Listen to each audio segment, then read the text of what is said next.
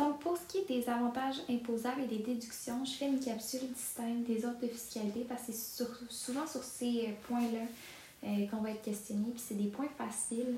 Donc, c'est probablement la, capsule qu'on va réécouter une couple de fois. Donc, voici. Au niveau des avantages imposables, euh, on présente aussi au revenu, bien sûr, l'automobile à la disposition de l'employé. Comme on a discuté plus tôt, il y a certains critères euh, qu'on va pouvoir euh, ajouter selon un calcul précis. Le prêt sans intérêt ou auto-réduit. Donc, dans ce cas-là, il faudrait ajouter comme avantage le capital du prêt fois la différence entre le taux prescrit et les intérêts payés. Euh, les cotisations à un club sportif sont imposables, les dons à un parti politique sont non déductibles, l'allocation forfaitaire pour automobile serait imposable, un don pour fourniture fabriquée par l'employeur, euh, ce serait selon la valeur, donc le coût pour l'employeur.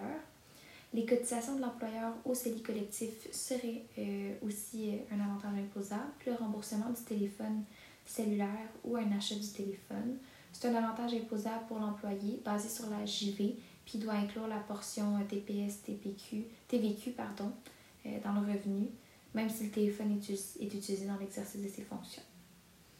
Au niveau des euh, options d'achat d'actions aussi, il y a des avantages à inclure.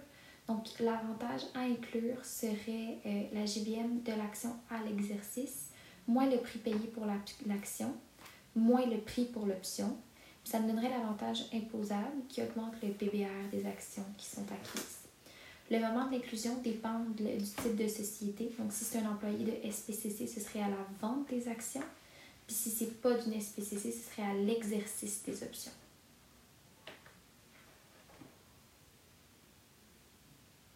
Pour les déductions ensuite aussi, là, pour les options d'achat d'actions, c'est super important, il y a une déduction possible au RI de 50% de l'avantage imposable. Pour les employés de SPCC, il faut détenir les actions pour au moins deux ans ou ne pas avoir de prix de faveur à l'octroi. Puis pour les autres employés, ce serait simplement de ne pas avoir de prix de faveur à l'octroi. Il y a des éléments qui ne constituent pas des avantages imposables, donc je vais les nommer suivants euh, qui, euh, dans, dans, la liste qui, suit. Le paiement euh, de la cotisation professionnelle, si l'employeur est le principal bénéficiaire, ce ne serait pas imposable. Le paiement des, frais de scolarité pour la même raison aussi. Le paiement de l'assurance maladie collective n'est pas, pas, un avantage imposable. L'allocation raisonnable pour l'automobile si elle est basée selon le kilomètre parcouru. Les cadeaux et récompenses si elles sont non monétaires euh, et qui ont un maximum de 500 ou qu'elles sont remises aussi dans le cadre de célébrer des années de service ou ou une certaine période euh, au sein de l'entreprise. Les services d'orientation pour la retraite ou la santé mentale ne sont pas imposables. Les récompenses pour les années de service, comme mentionné, ce n'est pas un avantage imposable si les conditions suivantes sont remplies. Donc, il faut que ce soit moins de 500 moins de 500 avec la TPS TVQ. Ça ne doit pas être un prix en espèces ou en quasi-espèces. Ça doit être pour un minimum de 5 ans d'année de service et doit, il doit s'être écoulé au moins 5 ans depuis la remise la dernière récompense. Euh, puis cette récompense-là n'affecte pas l'exemption de 500 sur les autres euh, cadeaux et récompenses. L'allocation de repas, c'est pas un avantage imposable aux employés si toutes les conditions suivantes sont remplies.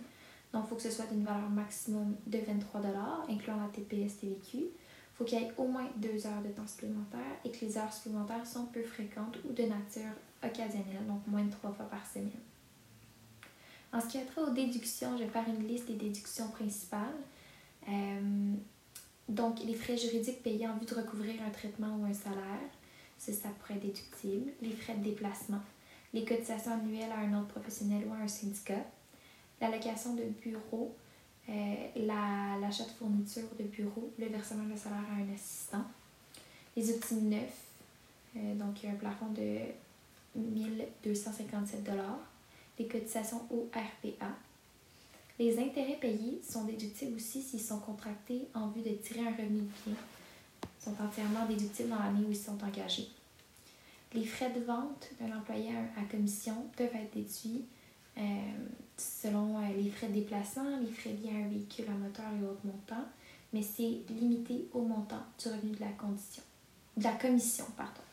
et ils sont entièrement déductibles si le contrat de travail stipule que l'employé doit payer ses propres dépenses, si l'employé doit exercer les fonctions de son emploi à l'extérieur du lieu d'affaires, si la rémunération de l'employé c'est principalement des commissions et si l'employé n'a pas reçu d'allocation pour ses frais de déplacement.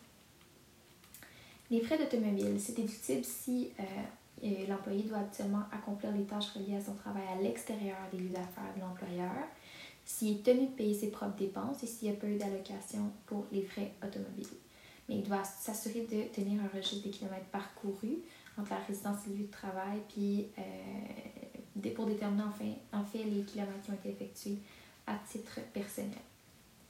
Les frais de bureau à domicile, maintenant, ça, ça peut être déductible si c'est euh, permis euh, lorsque l'espace est consacré pour le travail. Donc, c'est le lieu où le particulier accomplit principalement les fonctions de l'emploi, donc plus de 50% ou s'il est, utilisé exclusivement dans le tirer euh, un revenu d'emploi et utilisé pour, montrer, pour rencontrer ses clients. Donc, au niveau des employés, on peut déduire les loyers, les fournitures, les réparations et entretiens. Puis pour les employés à commission, euh, ce serait les impôts fonciers, l'assurance résidentielle, le matériel loué et bien plus. Donc, vendeur à commission, on a beaucoup plus de choix. Les frais de déplacement maintenant, euh, serait raisonnable si euh, sont non compensés par l'employeur pour une allocation non raisonnable. Puis, les, repas seraient déductibles à 50% si euh, on est. et seulement si euh, on est à plus de 12 heures à l'extérieur de la ville. Les frais de garde pour enfants peuvent aussi être déduits par le parent dont le revenu net est moins élevé. Puis ça va correspondre au moins des trois montants suivants. Donc le montant payé, la somme des frais de garde annuel, puis euh, le deux tiers du revenu gagné par le contribuable. Donc on se rappelle, pour les enfants, euh, les enfants de tous âges sont admissibles pour le crédit de personnage, c'est 11 000. Les enfants de moins de 7 ans, c'est 8 000. Et entre 7 et 16 ans, c'est euh, c'est 5 000. Les pensions alimentaires, euh, le paiement de pensions alimentaires, pour le bénéficiaire, c'est imposable et pour le payeur, c'est déductible s'ils sont versés à titre de pension alimentaire d'allocation pour subvenir aux besoins du conjoint. Si les conjoints ne vivent pas ensemble, sont séparés au terme d'un entente de divorce. Si ils sont versés au terme d'une ordonnance tribunal, si le bénéficiaire peut utiliser les montants à sa discrétion et s'ils sont versés de façon périodique. Donc, les pensions, super important, ça, on parle vraiment des pensions alimentaires pour le conjoint, parce que les pensions alimentaires pour enfants ne sont pas imposables et ne sont pas déductibles.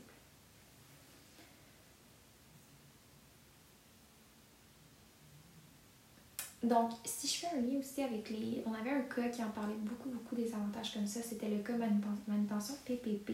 Donc, je vais revenir sur les, euh, les sujets de ce cas-là, puis on va en discuter. Donc, il y avait euh, des blousons qui étaient un prix récompense, c'était un cadeau. Euh, c'était un cadeau qui était donné lors d'occasions spéciales. Donc, c'est pas imposable si la valeur est de 500 ou moins par employé pour l'année. Euh, donc, c'est vraiment la limite qui est établie. Les cartes cadeaux de 100 c'est des prix récompenses. Puis, comme c'est un avantage en quasi-espèce, ce serait imposé peu importe sa valeur. Donc, ce serait un avantage imposable pour l'employé la pizza qui était offerte à tous les employés, euh, c'est correct. Donc, c'était vraiment, euh, puisque c'est offert à la convenance de l'employeur et servi durant une réunion sur l'heure euh, de dîner, c'est pas un avantage imposable, c'est offert à tous les employés. Donc, ça mentionnait que si vous offrez gratuitement une soirée ou une autre activité mondaine à tous vos employés, nous considérons que l'avantage n'est pas imposable si le coût ne dépasse pas 150 par personne. Les formations en santé et sécurité, comme euh, c'était plutôt lié euh, avec euh, l'employeur qui était le bénéficiaire, on considère que c'est pas un, un, avantage imposable. Les uniformes et les matériels de sécurité, encore une fois, c'était le bénéficiaire était l'employeur. Donc, ils sont pas autorisés à travailler sans ces articles-là, donc on, on ne les ajoute pas comme un avantage imposable. Tout ce qui était les articles endommagés qui pouvaient ramener chez, chez après, après leur chiffre, donc quand il y avait des articles brisés qu'ils pouvaient récupérer, ben, on s'informerait à savoir la valeur des actifs, donc leur juste valeur marchande, puis ce serait ça aussi des avantages imposables. Donc, si je fais le, tour maintenant de euh, notre livre Densmore pour euh, ce qui avait été défini par rapport euh, aux avantages imposables, on avait dit que les prêts sans intérêt ou à faible taux d'intérêt, le capital n'est pas imposable pour l'employé. Puis c'est pas déductible non plus pour l'employeur. si l'entreprise utilise des fonds empruntés pour accorder un prêt sans intérêt à un autre employé, qui n'est pas actionnaire, les intérêts sont encourus sont déductibles. Euh, mais pour l'employé, vraiment, l'avantage au titre des intérêts est calculé en fonction du taux prescrit, euh, qui est actuellement de 2% Donc, il faudrait calculer euh, la différence entre, pour le, entre les intérêts. Donc, ce serait ça qui serait comme avantage imposable supérieur. Mais le capital en soi n'est pas un avantage imposable. Les options d'achat d'actions, on avait mentionné que euh, l'avantage euh, au moment de l'exercice, c'était la JVM des actions, euh, moins le prix payé pour l'option, moins le prix payé pour les actions. Puis l'avantage pour les SPCC serait à la JVM des actions à la date. pardon. Le moment de l'avantage serait ici serait ici, bon, j'ai un petit euh, blanc. Donc, l'avantage pour les employés de SPCC, ce serait à la vente des actions. Puis, euh, pour les autres, ce serait à l'exercice des options. Pour les primes d'assurance euh, vie, ils sont déductibles pour l'employeur, mais imposables pour l'employé. mais les primes d'assurance et invalidité sont non imposables, ces avantages